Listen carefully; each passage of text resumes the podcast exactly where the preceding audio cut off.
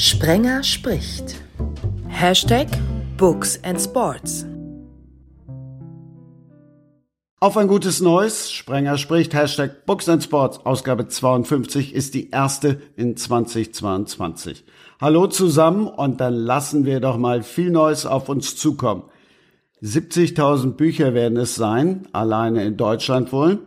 Ich habe die große Freude, mal wieder welche verlosen zu dürfen. Heute da mal als E-Books. Ich finde das natürlich cool als E-Book-Leser.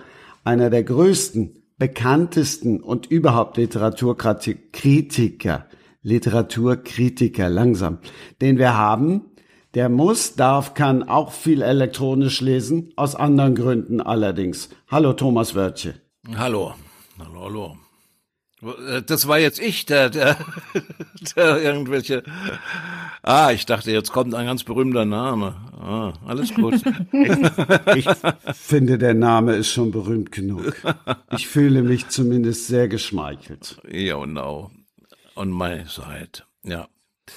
Die Soko Sennenberger könnt ihr gewinnen. Teil 1 im Blut, geschrieben von Miriam Rademacher. Hallo. Die Reihe gibt's im Moment als E-Book und als Hörbuch. Den Erstling von Olga Kosmale, Nebelangst, könnt ihr auch als E-Book gewinnen. Hallo Olga. Hallo. Olgas Buch ist tatsächlich in der ersten Januarwoche erschienen. Wie war's, genau. das darauf hinfiebern? War das direkt das Schönste im neuen Jahr? Ja, auf jeden Fall sehr aufregend und ich fiebere ja schon seit einer ganzen Weile darauf hin, deswegen genieße ich das jetzt in vollen Zügen. Wie fühlt es sich denn an? Dein Buch gibt's ja auch als Paperback. Ja, unwirklich. Also wirklich unwirklich. Ich, äh, nee, ich freue mich wirklich sehr und das ist was ganz anderes. Ähm, das geschriebene Wort von einem selber natürlich zu sehen. Ähm, ja, ich freue mich einfach sehr. so einem ersten Buch riechst du da dran noch und und so aufknacken und und gucken, wie der Leim riecht oder so. Mit also, allen Sinnen, genau. Ja, ne? genau. Ja, das Blöde am professionellen Umgang mit, mit Büchern ist, ähm, dass man das ein bisschen verliert. Also auch früher, wenn ich Bücher gekauft habe, na, also Geld in Buchhandel getragen haben, dann habe ich die auch heimgeschleppt und habe die erstmal haptisch und, und geruchlich und so bearbeitet. Ja, das schleift sich leider ein bisschen ab. Ja, ist wie mit allem Neuen. Ja, ne? Eben. Also ich hatte jetzt tatsächlich dann nach langer Zeit, dein Freund Andreas Flüger, mhm. hatte mir sein Richie Girl als Buch geschickt, weil sonst, ja. ich lese halt nur noch elektronisch und ich war wirklich ganz begeistert, wie das gerochen hat und wie sich's ah. angefühlt hat. Ja, ich meine, Andreas ist ja besonders stolz, dass er selbst setzt und ja, das ist toll. Ja, was vor allen Dingen bei Andreas ja dann auch auffällt, also er hat es ja auch erzählt, könnt ihr alle auch gerne nochmal nachhören, wie er dann ja auch selber die Kapitel so schreibt, damit es eben genau gesetzt werden kann. genau, ja. Olga, da freut sich die Grafikerin. Ja, natürlich. Es, äh, ich habe ja auch in einem Verlag gearbeitet vorher. Und wenn ich an einem Buch gearbeitet habe und es dann in Händen gehalten habe, war es auch schon was ganz Besonderes. Ähm, aber es bleibt aufregend, ja. Und es ähm, ist trotz meiner Arbeit was ganz anderes, wenn jemand anderes dann wieder die grafische Arbeit übernimmt. Also man muss auch ein bisschen loslassen, aber ich bin sehr glücklich über das Ergebnis. Es fühlt sich auch gut an. Es liegt hier auf dem Tisch. ah, sehr gut. Miriam, deine Premiere, die gab's ja schon. Aber für, für dich war es ja eine etwas andere Art der Premiere. Volker Gerling war ja schon zu Gast. Du hast die Folge gehört. Der ja. hat einen Wettbewerb gewonnen. Erzähl mal all denen, die die Folge noch nicht gehört haben, was es damit auf sich hat und warum es er und du geschafft haben. Ja, warum er und ich, weiß ich gar nicht genau. Aber es hat sich jedenfalls so zugetragen, dass im Herbst 2020 Rowold eine Ausschreibung gemacht hat, dass Autoren gesucht werden. Äh, und es wurden im Grunde uns drei Plots schon mal vorgestellt, also jedem, der sich darum bewerben wollte. Und äh, es gab halt drei verschiedene zur Auswahl. Und einen davon, einer davon hat mich halt besonders angesprochen. Das war dann so der ältere Kommissar, frisch geschieden, Kettenraucher. Dies, das habe ich ein bisschen weggelassen. Da habe ich dann einen Herrn draus gemacht, der immer an seinem erkalteten Zigarillo kaut. Das fand ich irgendwie sympathischer heutzutage. Und wo ich Ja. jetzt gerade wahrscheinlich aufgehorcht habe, wie Thomas auch, so bei älteren Herren ist jetzt mein Herz aufgegangen. Hat es Gründe? Warum ich, also ich, ich, ob ich eine Schwäche für ältere Herren habe, aber natürlich, ja, ja, klar, merkt man ja schon daran. ja, es war wirklich der Plot, der mich am meisten angesprochen hat und mit dem ich dann einen dieser, einen dieser Verträge dann gewonnen habe, genau wie Herr Gerling halt mit seinem Plot, den er dann dazu weiterentwickelt hat. Ja. Und zum Vertrag heißt dann, jetzt bist du feste Autorin bei Rowold. Ich bin mit dieser Reihe feste Autorin bei Rowold. Ich schreibe ja auch noch für andere kleine Verlage, aber Rowold ist jetzt äh, auf jeden Fall mit dabei und ich freue mich unheimlich darüber und es ist eine wunderschöne Zusammenarbeit und macht ganz, ganz viel Spaß. Thomas, wie findest du so einen Anreiz oder auch den Ansatz? Ist wahrscheinlich, ist wahrscheinlich, wenn man Programmplätze dafür hat, äh, relativ sinnvoll. Natürlich machen wir das nicht. Also ich mache das nicht, weil ich ja, naja, 80 Prozent ungefähr ähm, ausländische Lizenzen mache. Und der internationale Markt ist natürlich riesig.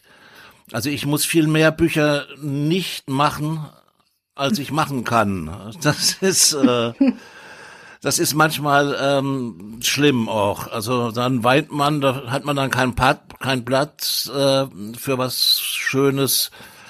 Dann versucht man natürlich auch manchmal was weiterzuleiten an an an, an beliebte Kollegen. Das, also ähm, ja. Und die wenigen deutschen Autoren, die suche ich mir halt sehr handpicked aus, aus na, die die ich mache. Aber ich denke, ähm, zur Talentförderung sozusagen oder, oder zur, zur Akquise, Erleichterung sind solche Wettbewerbe sehr sinnvoll.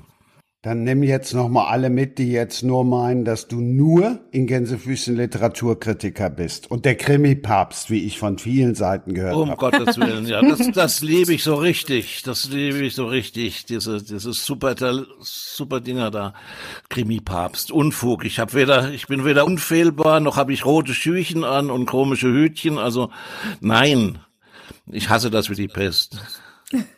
Aber was machst du denn sonst noch so? Außer Kritiken mache ich eigentlich sogar eher im Moment seit ein paar Jahren sogar gar nicht so viel, sondern ich bastel meine eigene Krimireihe im Sorkamp Verlag. Ja, Schön, ja. ja, das mache ich seit 2014. Das ähm, mache jetzt, jetzt sind bald die 50 Bücher voll. Insofern habe ich acht, Wow.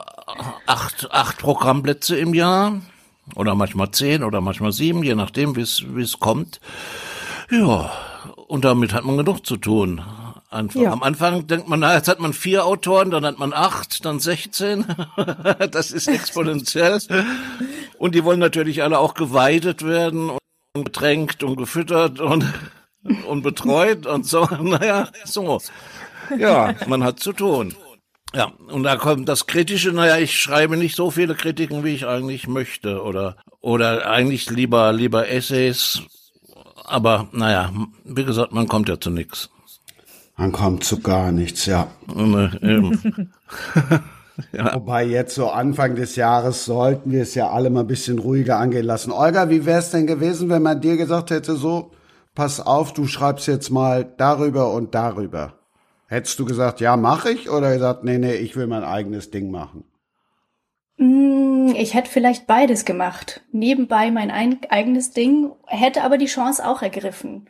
Ich finde, das ist auch ein interessanter Weg. Und wenn man den Wunsch hat zu schreiben oder das Schreiben liebt und braucht, warum nicht? Nee, eigentlich also eine ich gute denk mir- Alternative. Ich denke mir ja eigentlich, äh, man müsste schon wissen, warum man ein Buch schreibt, ne? Also natürlich für Kohle, ist klar. Nur für Kohle, ja. Aber nur für Kohle, ich weiß nicht, ob das, ob das funktioniert. Nein, es muss auch noch ein bisschen gefallen, das Thema. muss Genau. Klar. Ja, also ich frage dann immer, ich frage dann immer Autoren oder Autorinnen, die, die auch zu mir wollen, frage dann immer, warum musst du jetzt dieses, dieses Buch schreiben? Und es interessiert mich dann schon. Und welcher Grund zählt nicht?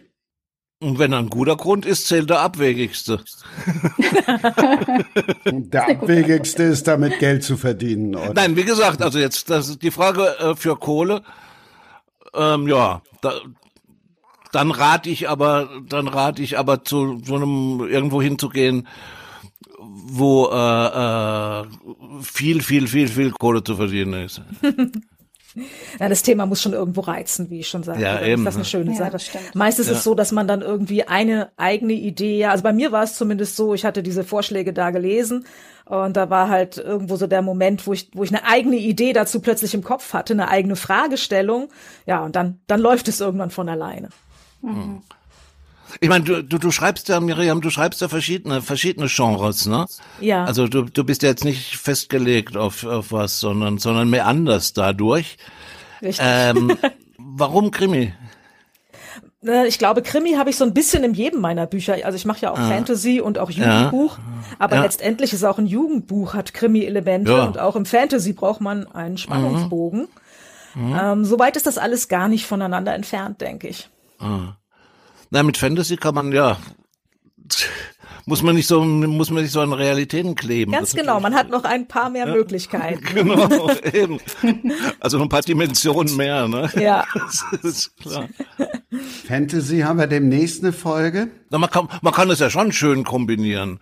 Also, äh, Ja, da kann man wunderbare Sachen mitmachen. also ich, ich, ich werde jetzt irgendwann im, im nächsten Jahr werde ich einen spanischen Autor machen. Das sind so ein richtiger, ähm, ja, ich weiß nicht, Zombie vielleicht, Zombie und Cop-Novel kombiniert. Falls es ein Zombie ist, das Wesen ist, äh, weiß man nicht so genau. Und das ist er, und dann auch noch ein Berlin-Roman. Also insofern ähm, kann man das, leuchtet mir ein.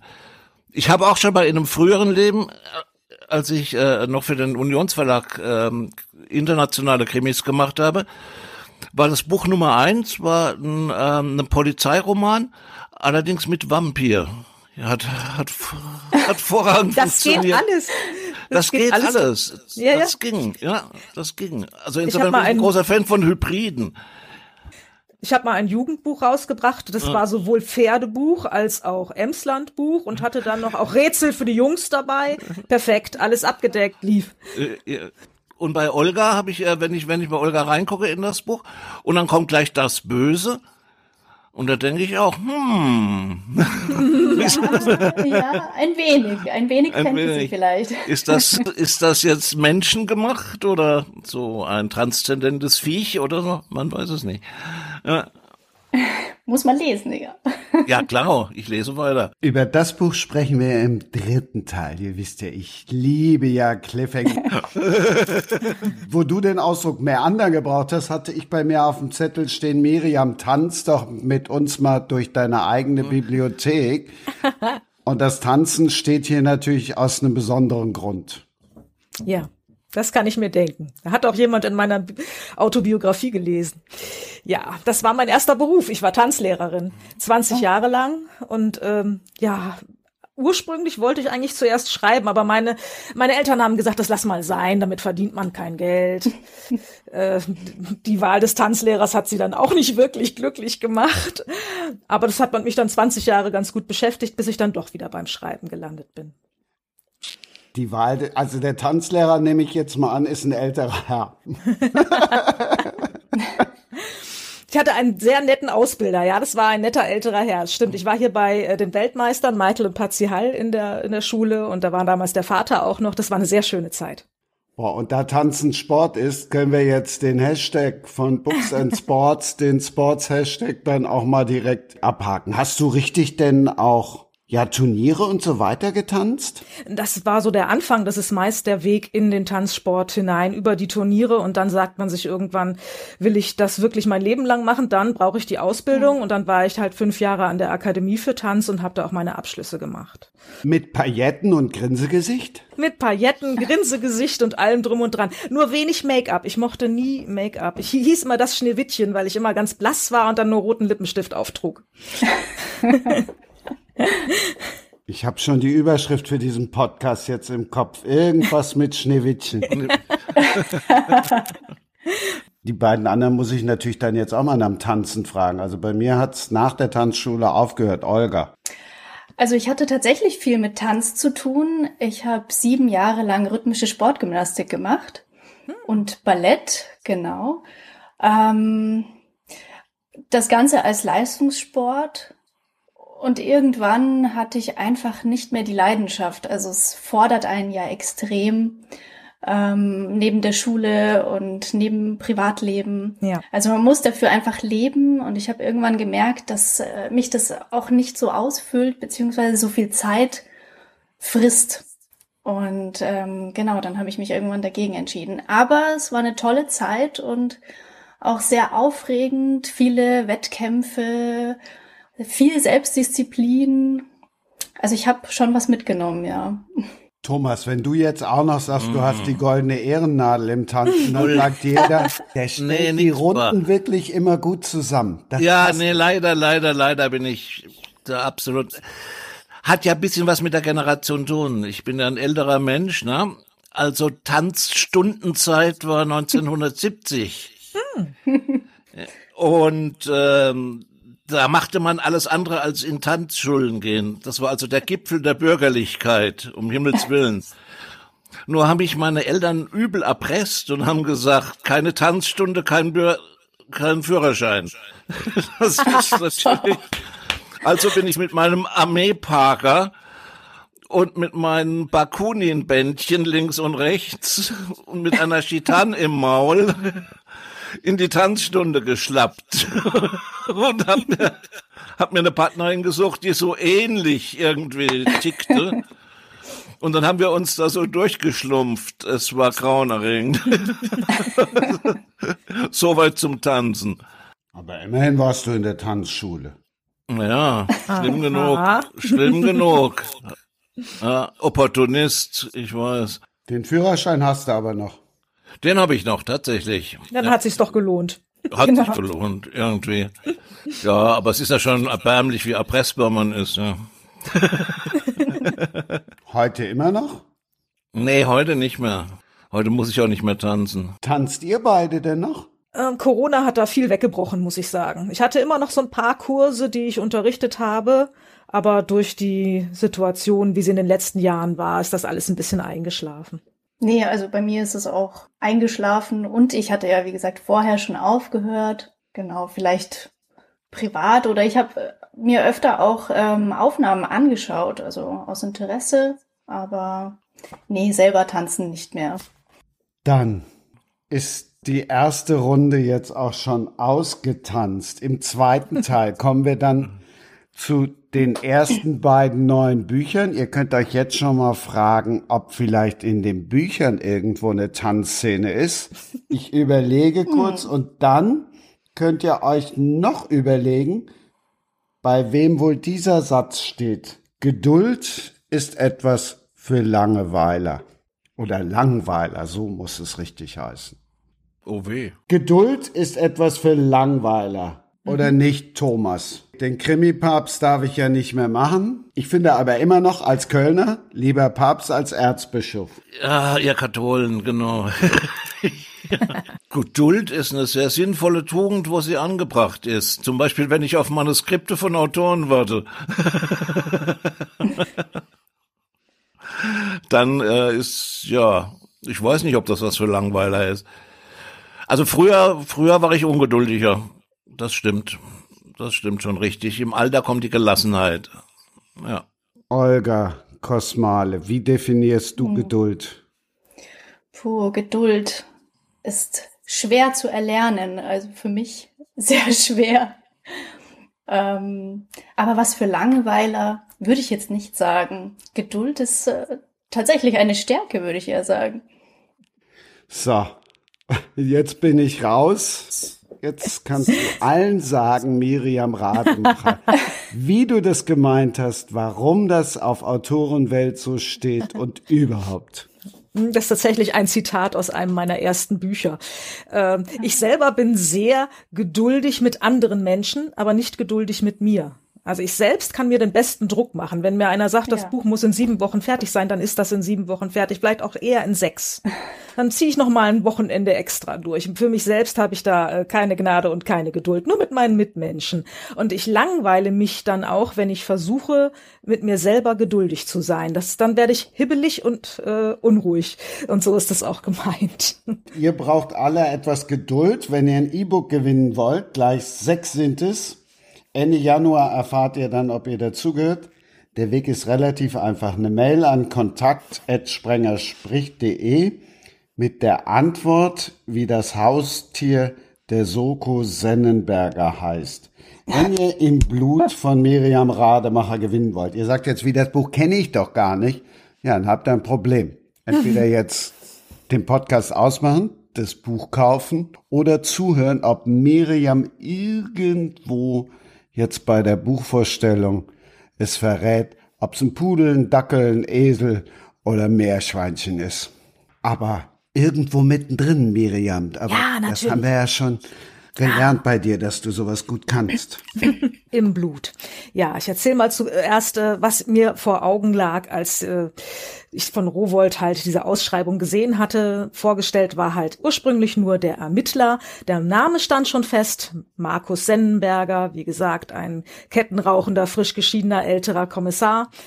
Und äh, es ging um einen Fall, bei dem äh, ein, im Toten Moor nahe Hannover eine Leiche gefunden wird. Seltsamerweise war 40 Jahre zuvor an dieser Stelle schon mal eine Leiche gefunden worden und zwischen beiden Toten gibt es eine familiäre Verbindung, also einen Verwandtschaftsgrad, der nicht weiter beziffert war. Und als ich das äh, gelesen habe, dachte ich, naja, also ermordet werden kann ja nicht erblich sein man ist ja nicht irgendwie zum Opfer geboren, das hoffe ich zumindest mal ganz stark. Aber vielleicht ist man zum Mörder geboren. Und damit hatte ich die Frage für mich so ein bisschen umgedreht und darum geht es in dem Krimi. Er hat also mehrere Handlungsstränge. Zum einen erlebt man diese Soko, die sich rund um diese Person Sennenberger aufbaut. Der hat da äh, sehr viele Jungspunde um sich rum, die noch ihre Erfahrungen sammeln müssen.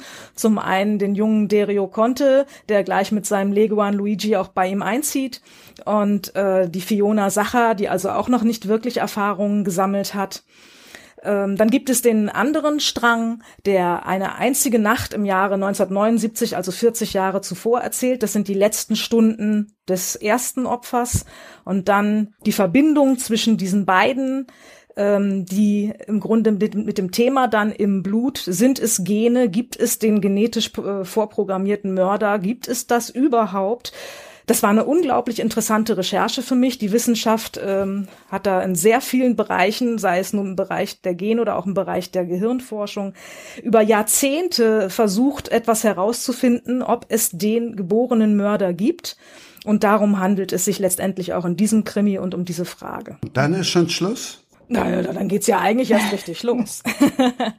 wir sehen also zum Teil wirklich die Forschungsarbeiten. Wir sehen diesen letzten Abend des ersten Opfers, wie der verläuft, immer wieder in Episoden und die armen Ermittler, die das Ganze nun zusammenführen dürfen.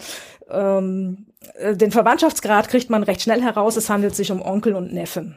Und beide waren in ihrem Leben durchaus auffällige Charaktere und hätten äh, dem ein oder anderen Wissenschaftler sehr gefallen. Die dann natürlich, also die Wissenschaft spielt dann da auch noch mit rein und wir werden noch auf eine Wissenschaftlerin dann treffen, die ähm, interessanterweise zuerst an Mäusen forscht und dann diese versuchte, diese Experimente auf Menschen zu übertragen was nicht sehr nett ist, um es mal so auszudrücken. Um jetzt und auch auch bitterböse Folgen hat. Die Grundsatz, Grundsatzfrage ist ja schon, ähm, genau, Mörder geboren, also genetisch oder, Genau. oder sozialisiert? Oder. Richtig.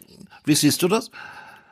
Wie ich das nach der ganzen Recherche sehe, Ja, ähm, ja, man kann schon sagen, dass die Wissenschaft selber darauf noch keine eindeutige Antwort gefunden hat. Die suchen im Grunde immer noch. Sie haben mehrere verschiedene Gencode in, in Verdacht, äh, Kombinationen auch, die auftreten können. Äh, letztendlich läuft es aber immer darauf hinaus, dass keiner von denen ausgelöst werden kann, wenn nicht auch etwas im sozialen Umfeld, in, in der Kindheit irgendwo passiert ist, wenn da nicht was äh, nachträglich an diesem Charakter, an dieser Person kaputt gemacht wird. Also man muss es irgendwie auslösen und wenn das dann zusammenkommt, ja, dann gibt es, gibt es vielleicht, es ist immer noch nicht erwiesen, so etwas wie den genetischen Mörder. Und ähm, ist, ist dieses genetische, diese genetische Ausstattung, haben wir die alle? Nein, tatsächlich nicht. Da, nicht. Tatsächlich nicht. Also oh. bei den Ansätzen, die man da gesehen hat, gibt es da ähm, ganz interessant. Es gab eine Forschung in Holland, die begann neun, an, äh, Ende der 70er Jahre. Da kam eine Frau zu einem Professor Brunner und sagte: In meiner Familie muss es ein Gen geben. Ähm, fast alle Männer in meiner Familie sind vorbestraft. Äh, das sind alles Verbrecher. Mhm. Und da hat er sich wirklich okay. mit dieser Familie auseinandergesetzt und äh, hat, äh, ich weiß nicht, 15, 16 Jahre geforscht. Ähm, hat dann nach ihm selber benannt ist das Brunner-Syndrom. Syndrom. Ähm, mhm. Diese Menschen haben tatsächlich im Gencode ähm, auf dem X-Chromosom fehlt was, deswegen kommt das nur bei den Männern vor. Aha. Die Frauen haben zur Not noch ein zweites X-Chromosom. Denen fehlt die Bremse. Wenn die sich wirklich mhm. erregen, aufregen, gibt es nichts, was die wieder runterfährt. Die eskalieren. Und dadurch Aber kommt es kommt es da zu gehäuften Gewalttaten. Aber das ist so selten, dass es im Grunde weltweit nicht ins Gewicht fällt. Es gibt nur 20 Menschen, die das haben. Aber auch die können nicht sagen, also ich morde nun mal gern, tut mir schrecklich leid, ich kann nicht anders. Nee, nee, die, auch die kann man erziehen und äh, die können ein geregeltes Leben führen. Und ja. man weiß es halt, wie gesagt, es gibt nur 20. Statistisch gesehen kann wir damit Aha. Morde auf der Welt nicht erklären. Ja, nee. Auch historisch schwierig. Nee, ja. schwierig. schwierig. Aber es wäre ja. so ein Ansatz und so gibt's halt ganz, ganz viele, Aha. wenn man da mal so nachschaut. Ja, spannend, ja. Ähm, ja. Ja, der freie Wille, ich weiß nicht. Ja. Der freie Wille sollte eine Rolle spielen, ja. Dann kommen wir dann wieder. Das war auf jeden Fall einer der Aspekte, der mich total begeistert hat an dem Buch. Ich habe aber auch eh jetzt irgendwie so ein bisschen auch die Liebe zu, zu Wissenschaftsthrillern entdeckt. Und dann habe ich mir die Frage gestellt, Mensch, ist sie das jetzt vielleicht selber? Kann acht Schachteln Pizza verdrücken und nimmt nicht ein Gramm zu? das wäre schön. Also als ich noch im Training war, so Tutanzschulzeiten, da ging das tatsächlich. Was haben wir gegessen? Meine Güte, das war überhaupt kein Problem. Aber wenn man den ganzen Tag am Rechner sitzt und Bücher schreibt, dann ist die Rache der, Furcht, der Pizza ganz furchtbar. Olga, du hast wahrscheinlich gut aufgepasst bei der Lösung. Ich will sie jetzt auch nicht mhm. hören, aber du kriegst jetzt dann schon die Aufgabe für den dritten Teil, wenn es um dein Buch geht. Du musst auch irgendwo äh, dir eine Frage ausdenken, die dann alle diejenigen beantworten müssen, die dein Buch gewinnen möchten. Also. Puh, okay. Ne? Ich hast jetzt ja, ja. hast ja noch ein bisschen Zeit, ja. weil Miriam hat ja gleich im Doppelpack. Wie bei Volker Gerling war das ja so. Die Bücher kamen ja direkt im Doppelpack. Warum auch immer. Ja, das ergab sich so. Ich hatte gleich die nächste Idee im Kopf und äh, bei Rowold wurde dann gesagt, wunderbar, toll, dann schreib doch gleich mal weiter und dann kam der zweite gleich mit raus, ja. Die war auch nicht vorgegeben. Die war nicht vorgegeben. Bei Volker war es ja so, er hat es ja auch erzählt, er hat im ersten, ich habe ja laut gerufen, eklig, der war ja im ersten wirklich ein bisschen fies, im zweiten wurde es dann ein bisschen harmloser. Was hat sich bei dir im zweiten geändert und worum geht's im zweiten Teil? Im zweiten, ähm, ich habe dann gedacht, äh, ich möchte schon noch so ein bisschen den Sennenberger auf der gleichen Schiene halten. Für, zumindest für eine Weile, wer weiß, was noch kommt, dann mache ich gleich doch mal was ganz anderes mit ihm. Aber im zweiten äh, geht es um äh, Organspende, Organraub und was Blutgruppen und deren Besonderheiten damit zu tun haben. Denn da gibt es ganz interessante Sachen auch wieder zu, ja, zu recherchieren und so forschen. Wir auch wieder ein sehr schönes Buch das war der zweite Sennenberger Halt, heißt dann Unter die Haut. In erster Linie geht es wieder um Sennenberger selbst, der ähm, in Kur ist, in einer Kurklinik und dort äh, teilweise Unglaubliches erlebt, während sein Team zu Hause dann das Ganze als Stückwerk, die haben einen Fall, der dann dazu passt. Es werden im Grunde ist es, bleibt es so fies wie beim ersten Mal. Eigentlich mein zweiter noch fieser. Es werden also immer wieder zerstückelte Leichen gefunden, die ausgenommen worden sind, die professionell ausgenommen worden sind, wo man also nicht sagen kann, da hat ein Verrückter zugeschlagen, sondern da ist fachmännisch gearbeitet worden. Ähm, gleichzeitig gibt es wieder einen Handlungsstrang, der ein bisschen Menschenjagd halt verkörpert, weil es da um eine Person geht, die bei einer Blutspende aufgefallen ist als ähm, ja der, der Topf, der auf jeden Deckel passt andersrum, der Deckel, der auf jeden Topf passt und äh, somit für alles Mögliche in Frage kommt. Auch für Organspenden ist es dann äh, ein bisschen einfacher. Und so äh, entspinnt sich da eine Menschenjagd im zweiten Band. Schon wieder kurz und knapp. Die Seite dann ja auch ein bisschen was zu lesen haben. Genau, ohne Spoilern. ja. Das ist so eine typische Thomas Wörtje-Frage dann jetzt. Ein Kritiker. Wie schreibt der über ein Buch, ohne zu viel zu spoilern? Außer wenn er es vielleicht verreißen will.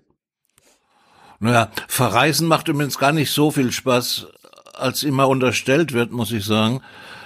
Denn ähm, ein Verriss muss sehr sorgfältig begründet sein. Das heißt also, ich muss äh, dieses furchtbare Machtwerk dann auch noch genau lesen. Das ist,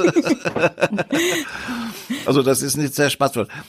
Ja, ich meine, dass man, dass man nicht spoilert, ist, das ist eine Routine. Ich meine, glaube ich, nach 40 Jahren kann man das äh, so machen, dass man, wenn man spoilert, das wirklich aus Bosheit tut. Äh, das ist schon, das ist schon richtig. Aber da gibt's einfach, das soll man nicht, es soll man nicht tun, auf jeden Fall, klar. Gibt's irgendeinen Trick? Gibt's irgendwelche Tools?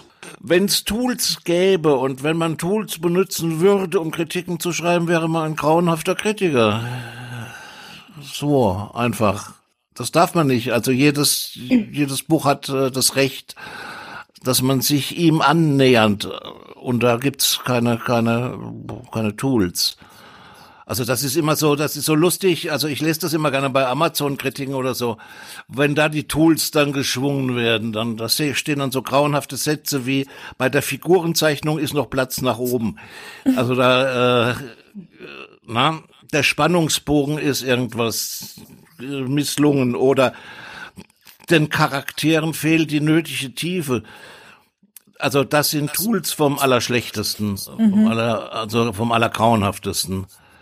Ja, sowas darf man natürlich wirklich nicht machen. Ja, ja nee, keine Tools. Gibt's denn so den ersten Blick oder gibst du dir 10, 15, 20 Seiten äh, beim Besprechen oder beim oder beim Einkaufen? Das sind zwei verschiedene Dinge. Du kaufst ja keine Bücher mehr, haben wir ja eben gelernt. Nein, beim Einkaufen von Buchrechten, also von so. äh, Akquirieren für das Verlagsprogramm. Das sind ja im Grunde zwei parallel aussehende, aber sehr unterschiedliche Tätigkeiten. Also bei Rezensionen ist es so, wenn ich ein Buch rezensiere, dann lese ich das Ding ganz. Da wird nicht äh, äh ein äh, wird nicht abgebrochen. Mhm. Und ich rezensiere ja auch nicht, nicht irgendwas. Also wenn ich mich drauf einlasse. Bei einem ähm, angebotenen Manuskript, also für die Verlagsveröffentlichung, da sieht man relativ in, na, ich würde sagen, in einer Minute, ob das was taugt. Also das ähm, ist ein Erfahrungswert auch. Man merkt das meistens an, zum Beispiel am Anschreiben, man merkt das, ähm, wie, wie irgendwas anfängt, der erste Sätze. Man sieht, ob das ein äh, Profi, also jemand ist, jemand, der schreiben kann oder jemand, der nicht schreiben kann. Also da, äh, da das, das geht ganz schnell. Das darf auch nicht länger dauern. Äh, die problematischen Fälle sind dabei, sind Bücher, die 300 Seiten lang sehr gut sind und dann stürzen sie ab. Und dann hat man 300 Seiten gelesen und dann wirft man mit Gegenständen, ja. Und am Ende weint man. und am Ende weint man oder, oder tobt. ja. Also nicht rettbar. Also das gibt's natürlich auch. Kann passieren, sowas. Aber normalerweise hat man relativ schnell eine Einschätzung, äh, äh, ob, ob sich rentiert, sich darauf einzulassen. Ja. Sowohl zum Lesen als auch zum Veröffentlichen. Ja, ja genau. Ich meine, beim Lesen ist so, also wir werden ja auch das überschüttet, ne? Also wir es kommen hier ungefähr 200 Rezensionsexemplare im Monat an. Ui, äh, wow. Ja, wow. Ne? das ist schon eine Menge Holz. Und da muss man da sich natürlich drauf verlassen. Und man liest ja nicht unbedingt auch Serien dann, also den siebten Band von Serie XY wird man dann nicht mehr lesen. Man ist ja auch neugierig, also guckt man schon, guckt man da was äh, das dabei ist. Der Verlagswerbung darf man eh nicht trauen. Ist ja immer alles das größte Ding seit Homer, also und äh, steht ja überall. Aber so ist das, das Dynamik des Geschäftes. Angeblich will das ja der Buchhandel. Äh, naja, gut. Aber ähm, ja. aber auch da sieht man natürlich über, über Paratexte, über, also das heißt über Klappentexte, über, über, äh, über Verlagsort auch, ist natürlich auch ein, ist ein Kriterium. Also auch da sieht man, was interessant sein könnte oder, oder nicht. Verlagsort, also Solingen fällt durch? Der Entschuldigung jetzt, jetzt an Solingen. Also. Nein, es ist relativ unwahrscheinlich zum Beispiel, dass ich mich ähm, interessiere für ein Buch, das in einem ähm, Verlag für Regionalliteratur zum Beispiel erscheint. Mhm. Das ist jetzt gar kein Qualitätskriterium, sondern das leitet mein Interesse so, sozusagen. Also wenn ich jetzt einen Mittelmosel-Krimi äh, äh, auf den Tisch kriege, ist, bin ich nicht ganz sicher, ob ich da wirklich reingucke. Das mag auch ungerecht sein, aber wir müssen auch irgendwie diesen, diesen Mengen Herr werden. Das ist natürlich schade, wenn in solche Vordefinitionen können natürlich auch kleine Juwelen äh, äh, sitzen, die man dann übersieht. Ja, dann kann man hoffen auf einen, dass ein Kollege, dass eine Kollegin das erwischt und ähm, sagt, guck dir das mal an. Das könnte interessant sein ja, passiert. Da habe ich ja das große Glück, dass der Andreas Flüger gesagt hat, Mensch, Thomas, hör in diesem Podcast und da musst du hin. Aha. Du kannst ja? jetzt auch sagen, du wärst auch ohne Thomas, äh, ohne Andreas gekommen. Ja, ja, ich, ich wäre gekommen. Meine Güte, ich dachte, wir unterhalten uns auch in den FC Bayern. Also.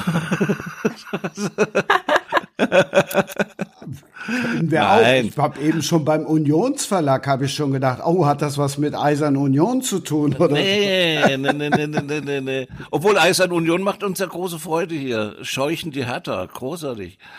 Das gefällt uns Berlinern. Ja. Miriam, einen noch zu dem zweiten Teil, durch die Haut. Kann ich das auch als zweites lesen oder als erstes vielmehr? Das ist ein in sich abgeschlossener Krimi ähm, den kann man natürlich auch als erstes lesen. Das ist überhaupt kein Problem. Wenn man dann neugierig geworden ist, kann man den ersten dann danach sich zu Gemüte führen. Und wer weiß, ob noch was folgt. Es wird ja, dann gibt's vielleicht auch noch mehr vom Sennenberger. Sieht, sieht ganz gut aus. Olga, du müsstest ja jetzt tiefenentspannt sein, denn der Nicht-Krimi-Papst hat ja eben schon gesagt, ich lese auf alle Fälle weiter, ne? Hm? Habe ich gehört, ja. Habe ich gesagt, ja. Ich habe es auch gehört. Ich habe es auch ganz fett aufgeschrieben. Gut. ja. Aber 200 Rezensionsexemplar, wie, wie sortierst du die aus? Wie gehst du da vor? Schwierig, ähm, chaotisch. äh, es, es gibt Autoren, die kennt man. Ähm, die interessieren einem oder interessieren einem nicht. Das ist schon mal, das ist schon mal ein Stück weg.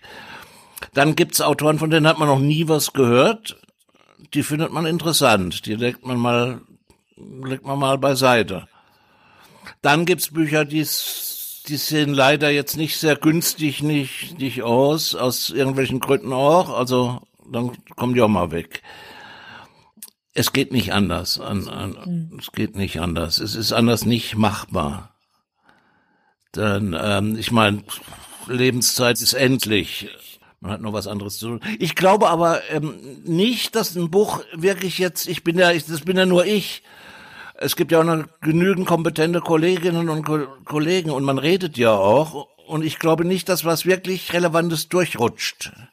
Irgendjemand wird schon sagen, guck mal da. Und dann tut man das auch. Also ja, auf jeden Fall. Da haben wir ja schon wieder eine Parallele. Das sagen sie beim Na, Fußball ja auch immer alle, dass kein Talent durchrutscht. Und dann hast du aber trotzdem mal wieder ja. Leute, die dann, also Silvesterausgabe, Romy Hausmann, die hat mhm. ihren ersten Bestseller mit 37 geschrieben. Also die ist ja. auch durchgerutscht. Ja, natürlich. Irgendwann, es sind viele durchgerutscht. Umberto Eco zum Beispiel, Name Rose bei 22 Fragen abgeritzt. Und andere, andere Beispiele auch. Aber ich glaube jetzt nicht, dass wirklich Autoren und Autorinnen haben, die völlig unberechtigt durchrutschen. Glaube ich nicht. Also, hm. und notfalls werden sie in 40 Jahren entdeckt. Das hilft ihnen zwar nichts, aber, aber, aber immerhin. Aber immerhin. Freuen sich die Erben.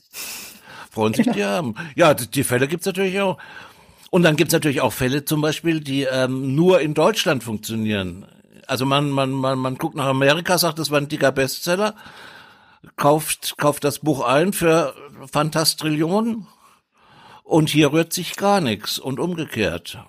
Also jetzt ist ja gerade der Mensch gestorben, der den Medikus gestorben hat, das äh, geschrieben hat. Ähm, der ist ja nur in Deutschland eine große Nummer. In Noah Gordon. In Amerika oh kannte den zum Beispiel kein Mensch. Ja. Und so weiter und so weiter. Und es hat ewig gedauert. Henning Mankell zum Beispiel hat 30 Jahre gebraucht, um ins Angelsachsen, in, in Angelsachsen durchzudringen. Also das passiert auch jetzt erst allmählich. Also sowas kommt natürlich immer vor. Dann hätte ich jetzt doch gern den größten Flop, den du jemals aus Amerika eingekauft hast, der in Deutschland nicht funktioniert hat und warum. Ja, ich habe einen, ich habe sehr viel Geld ausgegeben für einen sehr, sehr großartigen amerikanischen schwarzen Autor, Walter Mosley. Ähm, auf der ganzen Welt berühmt. Vielleicht kennt man der Teufel, Devil in Blue Dress, den Film, ich weiß es nicht, die Verfilmung. Ne? Nee, ich nicht. Nee. Äh, grandioser Film. Und dieser Autor ist in Deutschland nicht durchzubringen. Das äh, weiß kein Mensch, warum das, warum das so ist. Es haben viele Verlage versucht. Ich habe das versucht, auch beim Unionsverlag. Sorkamp hat es noch vor meiner Zeit versucht. Ähm, ich glaube, oh, ich weiß nicht, wer, wer es noch versucht hat. Ähm, und es geht einfach nicht. Und man weiß wirklich nicht, warum. Es gibt keine Gründe. Das ist hochklassiger Inhalt, das ist toll geschrieben, das ist spannend. Äh, ja, warum nicht? Und man möchte jetzt nicht sagen, also das ist zu kurzfristig, also dass schwarze Autoren, schwarze Autoren hier nicht funktionieren. Das ist äh, Quatsch, das wäre billig, äh, das zu sagen. Ja, aber so, ja, ist so. Und das war ein ganz schöner Flop und auch ein äh, äh, finanziell boah, schwierig. ja. Miriam, gibt so einen, wo du dich, also ohne jetzt Kolleginnen Schelte so. zu betreiben, aber gibt es einen, wo du dich gewundert hast? Ich meine, drüben, die hören uns ja jetzt eh nicht. Also gibt es einen, wo du dich gewundert hast, dass er hier funktioniert? Ich, also ich wundere mich, dass Elizabeth George noch funktioniert. Ich fand ihre ersten Krimi-Romane damals großartig. Also Gott schütze dieses Haus ist für mich immer noch Inspiration.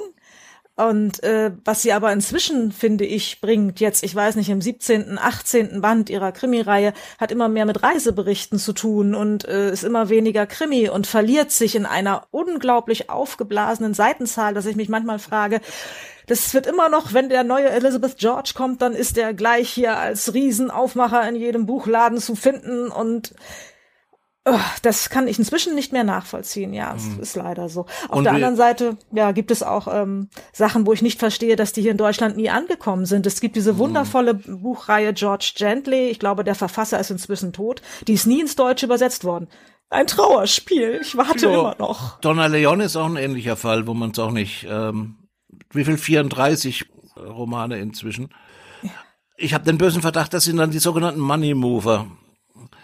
Also man kann ja, man kann eine Million da investieren und dann vielleicht ein Euro Gewinn machen weil man so viel für Werbung und äh, flankierende Aus Maßnahmen ausgeben muss. Ne? Mhm. Man kann auch nur 5000 ausgeben und eine Million gewinnen. Geht auch.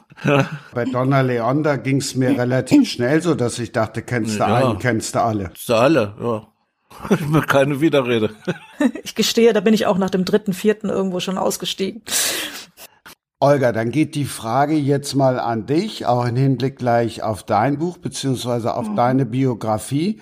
Fällt dir ein Autor, ein russischer Autor ein, der unbedingt in Deutschland gelesen werden müsste, muss? Also ich habe jetzt den Namen vergessen, aber vor kurzem habe ich angefangen mit äh, Das perfekte Gift. Ähm, ah, wie hieß denn der jetzt? Ich äh, Müsste da nochmal nachschauen. Auf jeden Fall ähm, wurde ich zwar abgelenkt, aber dieses Buch hat mir sehr gut gefallen. Ähm, bin aber noch nicht über den Anfang hinaus. Aber den fand ich sehr interessant und sehr, also eine sehr bildhafte Sprache, präzise und ungewöhnliche Bilder darin. Das fand ich sehr spannend. Stimmt, ist ein klasse, klasse Buch. Name ist jetzt bei mir auch gerade weg, aber ich habe es gelesen und auch besprochen. Äh, ist toll. Mensch. Ja, muss ich noch mal, muss fand ich, noch ich wirklich gut. Fand ich hochinteressant. Ich fand, also ich würde es begrüßen, wenn mehr aus, aus Russland käme. Ich kann schneller ähm, googeln als ihr. Sergej Lebedev heißt der genau, gute Mann. Richtig, genau, genau der. Sergej, genau, Sergej Lebedev, ja. ja. Guck mal. Also bis jetzt kann ich es nur empfehlen, ja. Und Thomas hat schon gelesen ja, und sagt, ja, ich habe gelesen, das ist klasse, ja, sehr gutes Buch. Ja. So, und alle, die sich jetzt fragen, wie bin ich nach Moskau gekommen, klar. Thomas Wörtje. Ja. Berlin. Ja. Miriam Rademacher. Barockschloss. Die Jugend im Barockschloss. Und im Barockschloss, ja. Die Kindheit war äh, schöner als die Jugend. Wenn man jung, wenn man so Jugendliche wird, dann möchte man mehr in die Disco und ähm, dann ist die weit weg. Äh, wie ich dahin geraten bin, das hatte ich meinem Vater zu verdanken, der äh, Kunsthistoriker war und ähm, sich eines Tages an, an diesem Barockschloss als Museumsdirektor bewarb. Damals war es noch kein Museum, das war völlig leer und äh, die Leute fragten ihn, warum sollen wir Sie denn nehmen? Und da hat er gesagt, ich kann nicht nur Kunst, ich kann auch einen Nagel in eine Wand kloppen und das muss hier wohl äh, dringend von mal auffällig sein. Also wir haben da angefangen, er hat angefangen mit einem leeren Schloss, hat seine Familie mitgebracht und wir haben, er hat da 30 Jahre gearbeitet und wir sind dort aufgewachsen in diesem Schloss mit äh, historischen Dingen, mit moderner Kunst. Wir haben viel erlebt und durften viel mitmachen, wir Kinder. Wir waren immer irgendwie dazwischen und dabei. Da ist die Autorinnenkarriere doch vorgegeben. Ja, sie hätten, glaube ich, lieber gehabt, wenn ich äh, Musiklehrerin oder sowas geworden wäre. Irgendwas Festes, Solides. Äh, ja, Schreiben und Tanz war nicht so, hatten sie nicht so auf dem Schirm, aber es ließ sich nicht aufhalten. Also ich weiß jetzt nicht, welche Bilder ihr im Kopf habt. Ich sehe jetzt Miriam vor mir tanzend durch ein Barockschloss, Barockschloss. mit einem alten, mit einem älteren Mann, der einen Zigarrenstummel im Mund hat. Oh, wunderbar. Du merkst, die Bücher und die Bildersprache funktionieren. Ja, ich höre. Ich höre, ja. Das ist ein schönes Bild. Und das hat so ähnlich, glaube ich, auch gegeben. Es gibt so ein Bild, ja. Von meiner Hochzeitsfeier, die habe ich auch im Schloss dann gefeiert. Wo auch sonst. Olga, in Moskau geboren. Der Mann kommt aus Finnland. Teil seiner Familie, genau. Buch spielt in den Schären. Genau. Schären. Scheren. Wie bist du in die Scheren gekommen? Ähm, ja, tatsächlich über meinen Mann, weil ein Teil seiner Familie aus äh, Finnland kommt und äh, wir auch dahin gefahren sind und durch die Scheren gefahren mit dem Boot und äh, mit dem Bus durch die Wälder. Ähm, und das hat mich einfach nie losgelassen. Wir haben da auch ähm, gelebt in einem Möcki, in einem Sommerhaus, so einem typisch finnischen. Und ähm, ja, sowohl die Natur als auch einfach die Umgebung, die Menschen, das hat mich fasziniert, auch wenn ich die ersten drei Tage in diesem Sommerhaus kein Auge zugemacht habe, weil man diese Einsamkeit auch wirklich erst ertragen lernen muss. Also es war schon etwas gruselig, muss ich zugeben. Aber es war der Stoff dann auch für einen Roman da. Du hast dir eine Frage ausgedacht, wo jetzt alle aufpassen müssen, sollen, wenn sie denn Nebelangst gewinnen wollen. Also kontakt.sprengersprich.de ist das eine. Im Blut ist das andere. Da ging es um das Haustier der Soko. Da habt ihr hoffentlich aufgepasst. Bei Olga müsst ihr gleich auch aufpassen. Aber Olga, wir haben ja eben gehört von wegen, dass Thomas gesagt hat, keiner rutscht durch. Wie bist du entdeckt worden? Mm, also ich habe mich klassisch beworben bei einer Agentur und ähm, genau das war mit meinem ersten Manuskript. Ähm, das habe ich geschrieben, als ich noch studiert habe.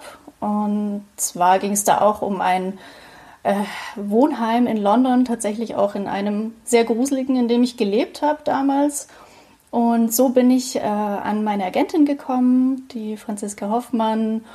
Und das Buch haben wir aber nicht verkauft, dafür aber den zweiten Roman, den ich dann danach geschrieben habe. Das ist übrigens auch, ähm, wie man Aufmerksamkeit, wenn man von einer guten Agentur kommt. Und in dem Fall von einem guten Michael Meller, da gucke ich, guck ich auch hin, wenn der mir hm. was schickt. Ja. Ja, ich wusste das vorher auch gar nicht. Ich wusste nur, dass wenn man sich bei Verlagen bewirbt, ähm, es sehr unwahrscheinlich ist, weil die so überhäuft werden mit Manuskripten und hatte das eigentlich gar nicht, ich hatte überhaupt den Beruf Schriftsteller gar nicht äh, so auf dem Schirm. Ähm, bis ich dann über andere Autoren gelesen habe, wie die dazu gekommen sind. Und erst da wurde ich auf äh, Agenturen aufmerksam, tatsächlich. Und Meller, warum guckst du da besonders hin? Naja, weil erstens, weil ich, weil ich Michael Meller seit ungefähr 30 Jahren kenne. Und zweitens, weil es ein Agent ist, der einem nicht überschüttet, sondern sehr gezielt anbietet. Das ähm, ist ein Qualitätskriterium für gute Agenturen. Die wissen, wer was braucht oder äh, wer für was ein Händchen haben könnte und ähm, wo was gut aufgehoben ist. Das ist ganz wichtig.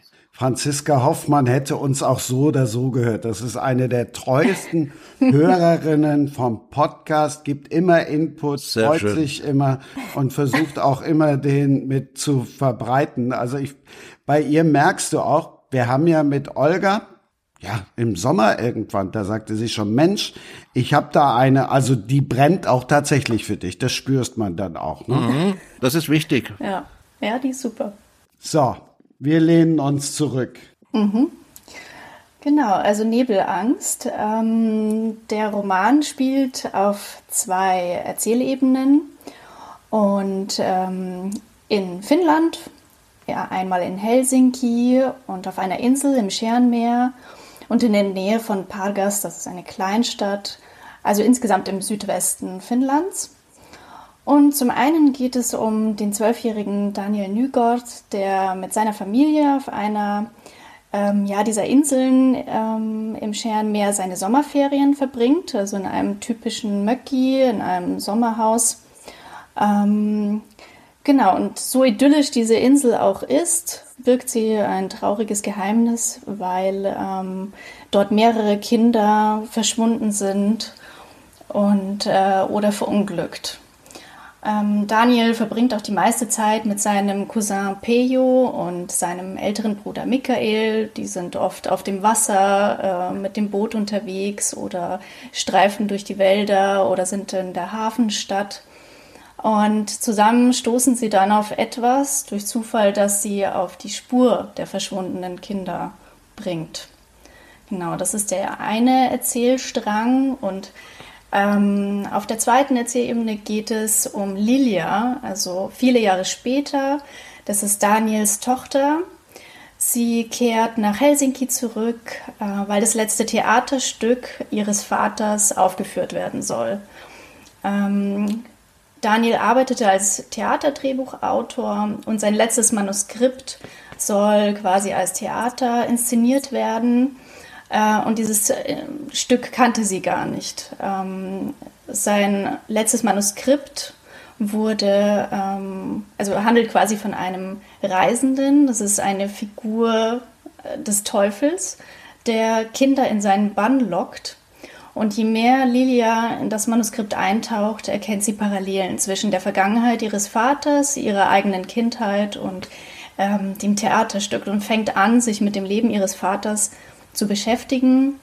Und nicht zuletzt deswegen, weil sie wissen will, wie ihr Vater ähm, vor knapp 20 Jahren wirklich ums Leben gekommen ist ähm, und was genau da passiert ist. Wurde auch nie richtig aufgeklärt.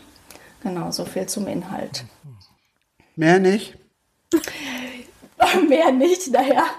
Also mehr will ich jetzt auch nicht spoilern. Also es hat viel mit Theater zu tun. Ähm, wir tauchen ein in die finnischen Wälder ins Sumpfgebiet, in äh, diese tollen Inseln auf dem Scherenmeer. Ähm, genau, und den Rest muss man lesen, würde ich sagen. Ich habe noch eine kleine Parallele gefunden zu Miriam. Es gibt ein Kapitel. Aha. Lilia, der Reptilienmann. ja, ja. Olga, ja, welche genau. Frage sollen denn diejenigen beantworten, die das Buch lesen möchten? Ähm, also eine Frage wäre, ähm, in welcher, also wo genau die Insel ist und welche Stadt in der Nähe ist. Das hatte ich am Anfang gesagt. So, jetzt alle zurückspulen so. und dann, genau. dann, genau. dann wisst ihr Bescheid. Was macht Vivi Castain spielt ja zum Beispiel auch auf den Scheren. Was macht diese Faszination der skandinavischen Länder aus, Thomas? Weiß ich nicht. Ähm, also in dem Fall zum Beispiel meine Fall, also ich bin großer Helsinki-Fan zum Beispiel. Ich finde Helsinki eine großartige Stadt. Ähm, Fühle mich da sehr wohl und finnischen Wälder kenne ich jetzt nicht so das Faszination des, des Nordischen, ähm, dass so wenige Menschen so grauenhaft viele Verbrechen begehen, das ist irgendwie schon, äh, schon faszinierend. Also es ist eine relativ friedliche Weltgegend verglichen mit anderen. Ich glaube, am extremsten ist es in Island. Mhm. Die haben weniger, weniger Bewohner als Berlin, Charlottenburg, Wilmersdorf haben aber, glaube ich, drei oder vierhundert äh, aktive Krimi-Autoren. Ja, eigentlich äh, ist Island schon tot. Äh, eigentlich ist Island völlig tot und ähm, naja, gut. Äh, bei den bei den schwedischen Krimis und ich glaube auch bei denen oder so, das war ja mal ein genialer Marketingzug. Die haben mal gesehen, ähm, Bücher zu fördern, vor allem Übersetzungsförderung zu machen, bis zu 90 Prozent ist natürlich für Verleger sehr attraktiv und bedeutend billiger als Tourismuswerbung. Also ähm, und es gab ja eine Zeit lang, wo auf jedem Buch ein Schwedenhäuschen drauf war. Ne? Also das äh, ist auch wahr. Und ich glaube kaum, dass es irgendjemand gibt, der einen Film, der einen Füllfeder halten kann, noch kein Krimi geschrieben hat. Und äh, die Scheren hat man auch schon abgetaucht, abgetaucht, ob man da noch jemand findet. Also das war schon ein ziemlicher Marketing-Coup. Äh, auf jeden Fall. Und das sieht man ja, Henning Mankell hat ja eine richtige schonen Tourismusindustrie äh, ent, entwickelt. Ne? Also man kann ja geführte schonen Touren mit auf Wahllanders Spuren machen und so weiter und so fort. Ja. Es gibt Reiseführer, äh, alles Mögliche. So. Ähm, das, das ist das, was zu dem Skandinavien-Boom zu sagen ist. Und insofern sehe ich aber Olgas Buch überhaupt nicht in dieser Tradition. Also ich, ich sehe das, was Eigenständiges ist. Also das ist eher ein Buch, wo ich denke, vielleicht aus biografischen Gründen, also wo das geschrieben werden musste und nicht jetzt unbedingt, um, um noch eine Übersetzungssubvention abzugreifen oder sowas.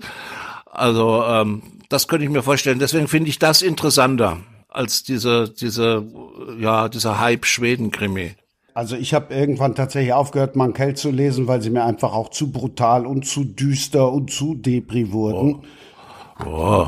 Ich bin noch mal jünger als du.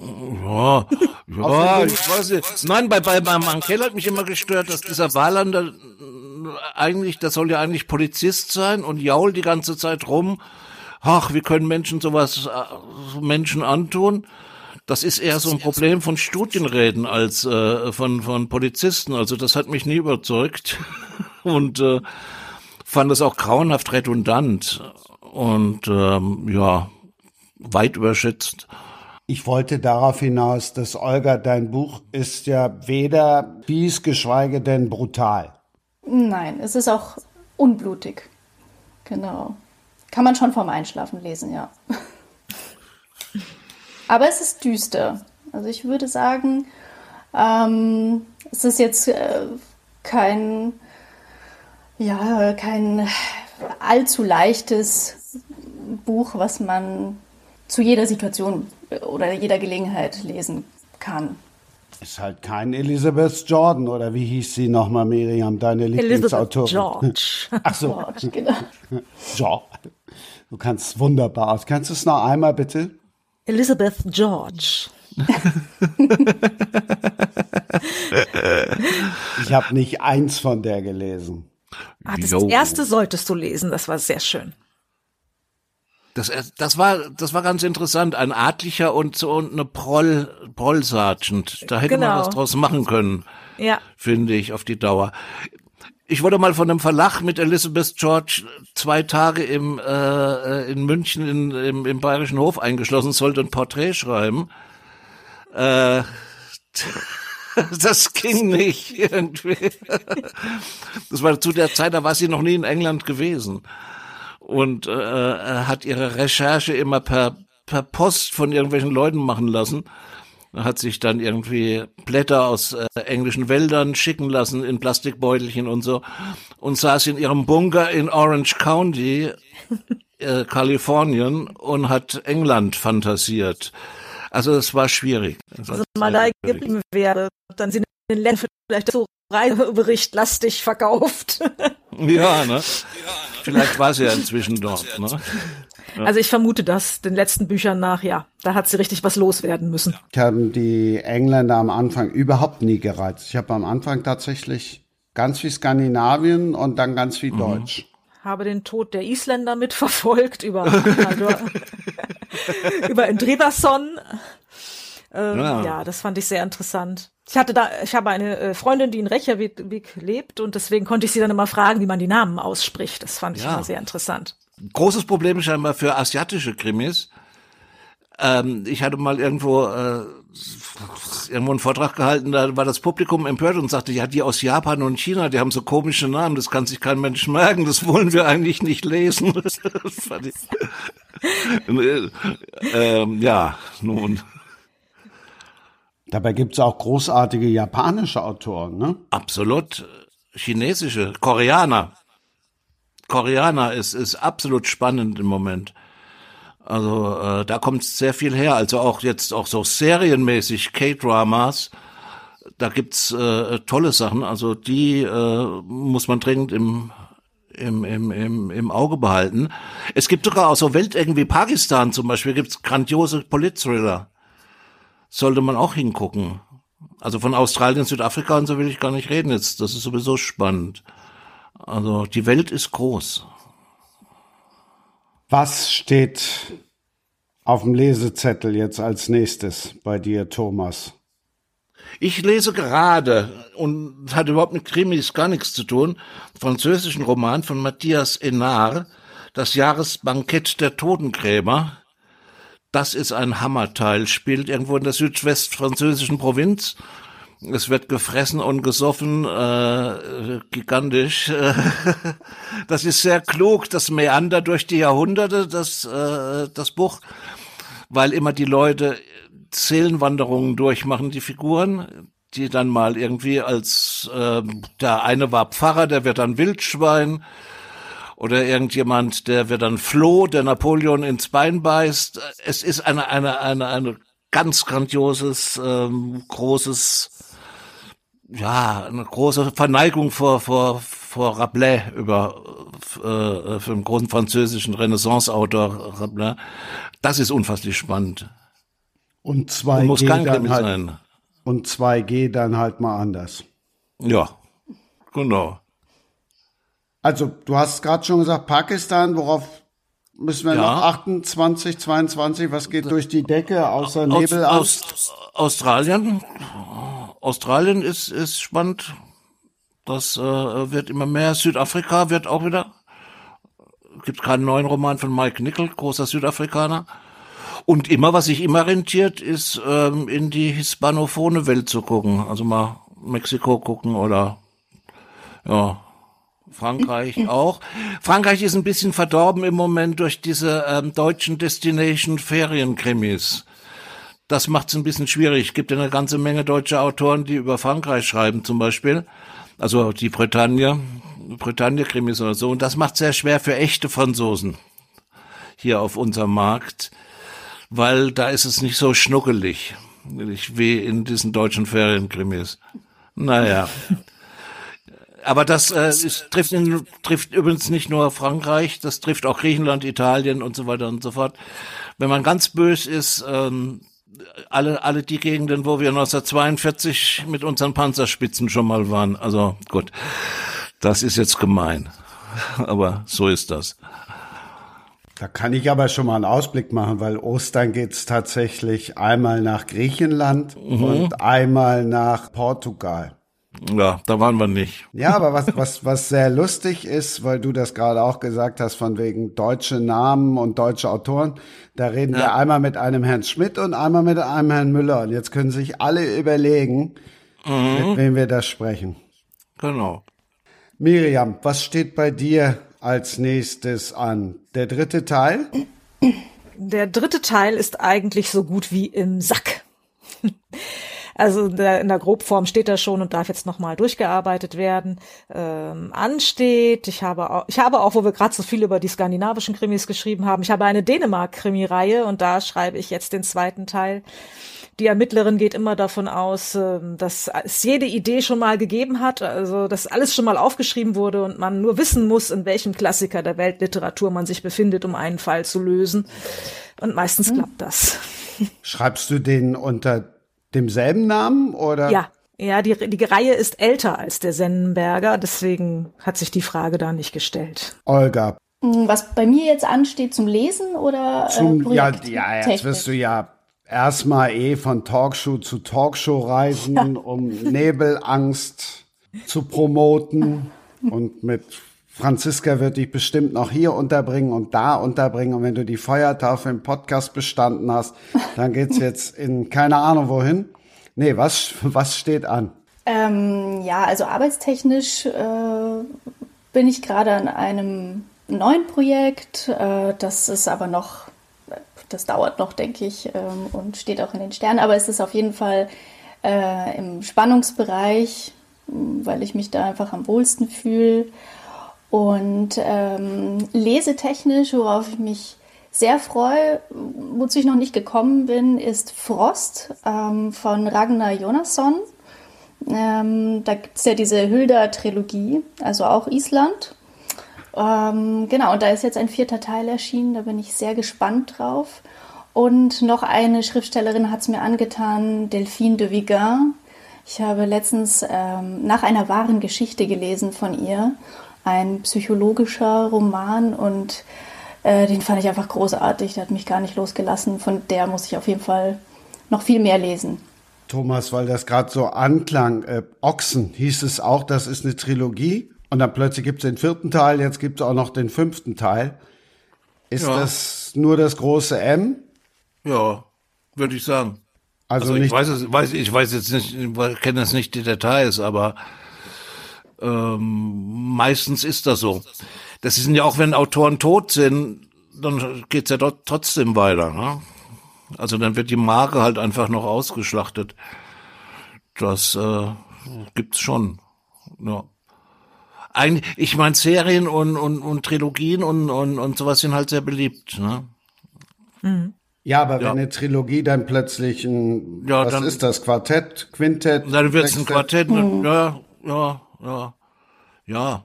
Es kann natürlich auch sein, dass irgendwann noch was passiert. Also, dass die Figur irgendwie dann noch, doch noch nicht ganz auserzählt ist. Also es gibt, ähm, also ich hatte das von Leonardo Padura, das sogenannte Havana Quartett. Das war eigentlich ähm, vier Bände angelegt ins Umbruchsjahr 1989, also Frühling, Herbst und Winter, Sommer, Herbst und Winter.